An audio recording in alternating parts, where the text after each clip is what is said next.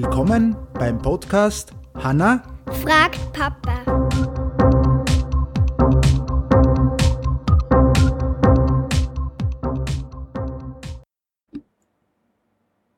Hallo? Hi, Jetzt haben wir gewartet, jetzt haben wir alle zwei geschaut, weil wir schon so lange keine Folge nicht mehr gemacht haben. zum Glück. Ja, zum Glück, ja. Momentan bist du nicht so der, der Folgen, wie soll ich denn sagen, Liebling, oder? Muss man das so sagen?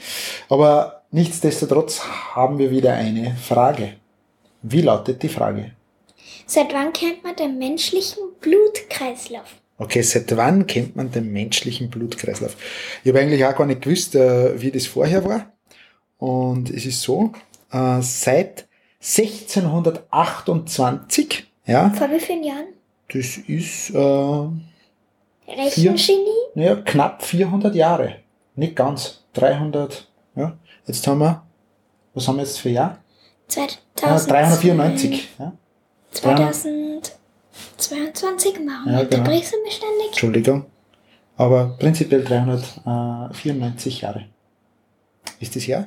Also 1628 hat der englische Arzt William Harvey, ich weiß nicht, ob ich das, oder Harvey, ja, ähm, entdeckte den Blutkreislauf und erklärt, wie die Blutversorgung des Körpers funktioniert.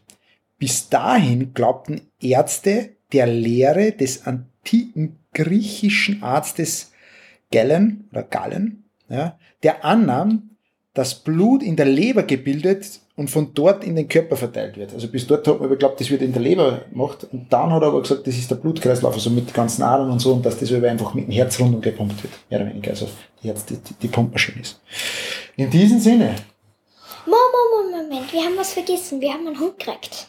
okay, ja, stimmt, haben wir einen Hund gekriegt, aber da machen wir vielleicht eine extra Folge, wo wir vielleicht was erklären. Oder auch was dazu. Passt. Okay, passt. Hatti, dann wünschen wir euch noch ein schönes Wochenende und in diesem Sinne viel Spaß noch und bis zur nächsten Frage. Ciao, ciao! Tschüss.